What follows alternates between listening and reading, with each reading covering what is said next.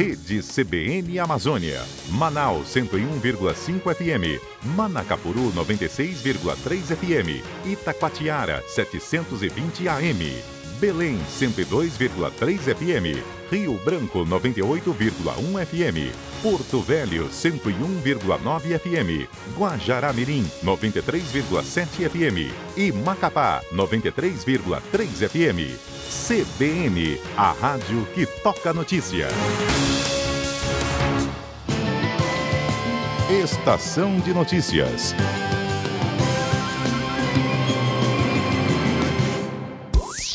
Tecnologia e novos negócios, com Everton Andrade.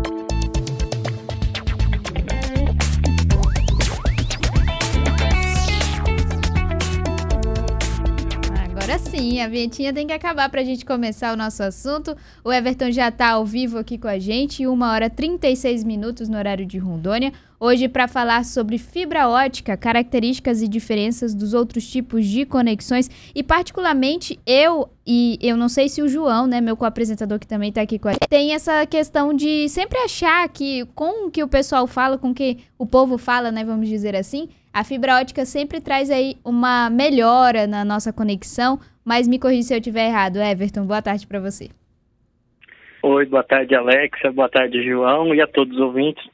Pois é, é, nos últimos dias, né, nos últimos anos aí, a, a fibra ótica tem se popularizado muito e tornado esse sinônimo de qualidade.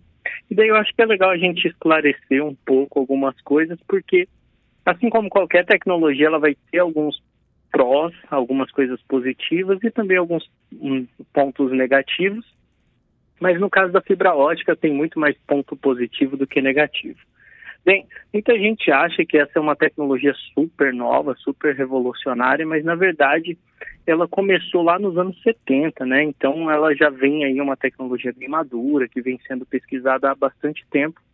O que acontece é que ela foi sendo especializada e foi sendo desenvolvida e agora ela está se tornando barata a ponto da gente conseguir ter essa conexão com a nossa casa. Mas ela já vem conectando muita coisa há muito tempo. Mas para entender essas diferenças que ficam na nossa cabeça aí entre o Wi-Fi, entre o cabo e a fibra, é, a explicação recai aí um pouco na física. Vamos lembrar aqui um pouquinho das nossas aulas de física que muita gente não prestou atenção ou faltou nas aulas de física. Bem, então vem assim junto com a evolução tecnológica, a evolução das conexões como um todo. Lá no começo das revoluções tecnológicas, a gente utilizava muito o som ou as ondas para propagar informação. Agora, por exemplo, nesse momento, a gente está utilizando uma tecnologia bem antiga, que é o rádio, para difundir essa informação. Mas, assim como o rádio, ainda tem muita tecnologia que usa o som, as ondas, como a televisão, satélite e até mesmo o Wi-Fi. Essa tecnologia, essa forma física de propagar informação tem como característica uma baixa velocidade. Vamos lembrar aí da aula de física que a velocidade do som varia entre 300 metros por segundo e 1 quilômetro por segundo. Então tem essa limitação do quanto de informação, qual a velocidade vai passar aí. As coisas foram evoluindo, a gente foi precisando de mais informação por segundo e daí a gente migrou para parte cabeada. Então, a gente saiu do rádio para o telefone, do satélite para a TV a cabo, e no caso dos computadores, a gente passou aí para conexão cabeada, aquele cabinho azul Sim. que muita gente tem em casa. Então, esses meios são bem legais e já tem uma velocidade bem interessante, só que eles sofrem muita interferência a gente tem muita interferência de energia uhum. e também dependendo do material, isso pode ficar lento demais. Então, quanto mais barato o material, menos informação, menos rápido ele é. Então, a gente utiliza como metal melhor para esse tipo de informação o silício e o ouro. Mas pensa quão caro que seria fazer um fio de ouro para ter informação passando ali. E a informação nesse tipo de, de lugar, né, nesse tipo de tecnologia, pode chegar até a velocidade mais rápida que a gente tem conhecimento no mundo. Qual que é essa velocidade, Alex? Vamos ver se você prestou atenção nas aulas de física. Ah, aí tu me pegou, olha, porque a aula de física já foi um desafio muito grande. Não sei se para você. O João tem cara meio que de nerd, olha. Eu acredito que ele não matou aula de física, não. É, é a velocidade da luz. A gente até fala assim, tantos anos-luz o planeta. Então, a velocidade mais rápida que a gente tem fisicamente é a velocidade da luz. Então, esses materiais podem chegar nessa velocidade, só que eles só chegam nessa velocidade dentro de pastilhas, dentro dos processadores. Então, na, no, com fio de cobre, a gente não chegaria. Aí os pesquisadores começaram a pensar, por que não usar a luz para transmitir informação? No começo, eles começaram a utilizar laser para luz, assim, de um ponto ao outro, mas tinha muito problema. Os dispositivos tinham que estar alinhados, tem, não poderia ter barreira física, foi tendo alguns problemas que a gente utiliza laser, mas não é tão efetivo. Aí eles começaram a pensar em uma forma para conduzir e direcionar essa luz, foi daí que surgiu a fibra ótica, que é uma fibra, um, um fio relativamente grosso, que ele vai ter um núcleo que é formado de fibra de vidro ou plástico, que funciona como um monte de espelho, um monte de condutor de luz, e daí ele tem uma casquinha, que é a reflexão ali, ele vai refletir toda essa luz ali dentro, e uma capa protetora para não deixar todo esse material quebrar, porque eu estou falando de vidro, Sim. então se eu torcer eu posso quebrar.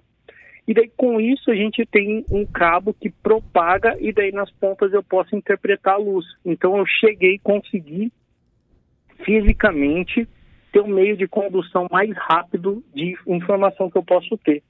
E daí foi daí que surgiu a fibra ótica. Muito e essa legal. fibra ótica começou, antes de ser usada em casa, a ser utilizada para ligar países por cabos subterrâneos. Então, aqui no Brasil, a gente tem cabo ligando outros países. Em Fortaleza, a gente tem Salvador, a gente tem Rio de Janeiro também, e Santos e Praia Grande, lá em São Paulo.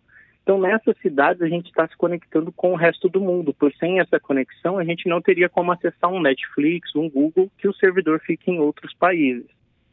E também a gente tem um monte de fibra ótica ligando as cidades terrestres aqui de forma terrestre, por Sim. cabo terrestre dentro do Brasil.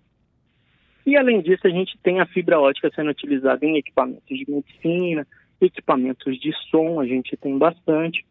E agora, como foi popularizando e desenvolvendo, a gente chegou nas redes telefônicas, que é o que a gente tem em casa. Então foi um grande processo até a gente conseguir entender a física no entorno da gente para ver que a gente precisava sair de ondas de transmissão, Sim. que a velocidade do som é bem mais lenta que a velocidade da luz, e passar para o meio de propagação por luz. É por isso que a gente primeiro vê um raio para depois escutar o trovão. Por isso que tem essa diferença das velocidades. O Muito som legal. demora a chegar e isso vale aí para a gente também nas informações. Muito legal. E daí, é, e daí disso, dessa diferença de velocidade, também vem os cuidados que a gente tem que ter em casa. E muitas vezes a gente contrata uma fibra ótica e fica falando, ah, tá lento, ah, não tá, não estou conseguindo a velocidade contratada. Isso é porque pode acontecer, porque você contrata um pacote bem grande, como a gente viu, a fibra tem uma Sim. capacidade de transmissão maior, só que daí na tua casa você usa um Wi-Fi bem antigo e daí você não consegue usufruir dessa tecnologia toda.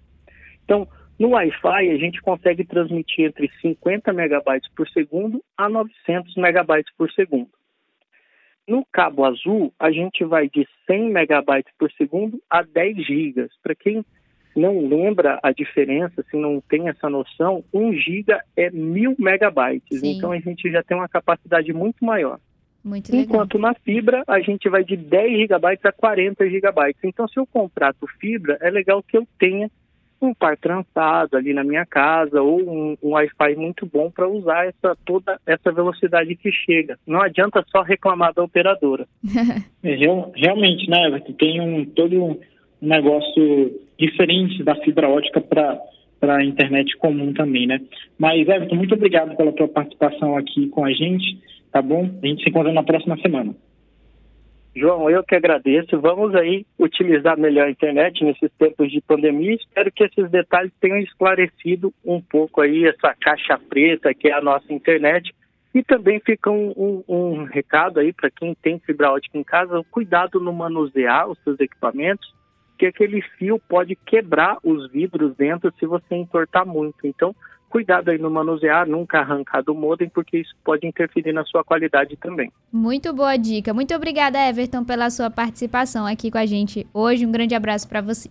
Agora, 1 hora e 46 minutos.